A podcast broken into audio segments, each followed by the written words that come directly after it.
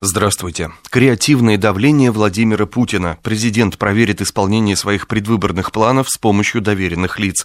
Так озаглавлено передовица в независимой газете. Незадолго до оглашения послания, ориентировочно 10 декабря, состоится встреча главы государства с доверенными лицами, работавшими на него во время избирательной кампании. По информации издания, предварит это мероприятие подробное знакомство приглашенных с итогами реализации правительством Дмитрия Медведева основных положений семи предвыборных статей Владимира.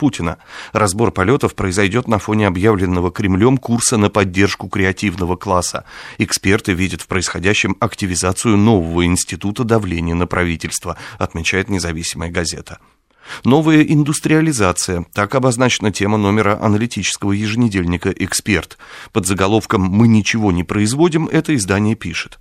Производство товаров в России на душу населения в десятки раз ниже, чем в любой развитой стране. Мы серьезно не инвестируем в основной капитал уже более 20 лет. Зато мы лидеры по доле торговли в ВВП. Если так пойдет дальше, то скоро мы окажемся в доиндустриальной фазе, категоричен журнал «Эксперт».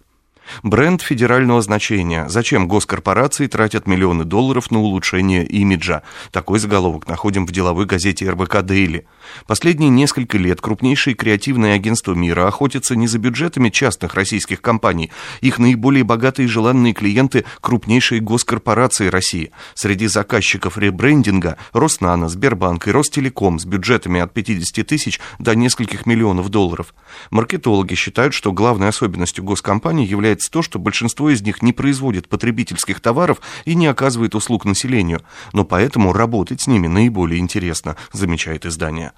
Пора сносить. Новая Москва переживет еще одно Бутово. Таков другой заголовок в РБК «Дейли». Многоквартирные жилые дома, расположенные в садоводческих товариществах в Новой Москве, начнут массово сносить в 2013 году. По некоторым из них уже давно есть решение судов о признании самовольными постройками. Однако администрации Ленинского района Подмосковья не хватило решимости их реализовать. Теперь за дело возьмется префектура Тинао, глава которой Алексей Челышев в свое время успешно руководил ликвидацией частного сектора в скандальном поселке Бутово, напоминает РБК Дейли. Возглавить управу не желаете? Под таким заголовком газета «Комсомольская правда» сообщает. В Москве стартовал уникальный кадровый эксперимент. Любой житель России, если докажет свою профпригодность, сможет попробовать себя в качестве главы районной управы столицы. Вакансий хватает, в Москве 125 управ. Каждый руководит районом, в котором от 80 до 120 тысяч жителей. По сути, целый провинциальный город. Со свежей прессой вас знакомил Андрей Егоршев.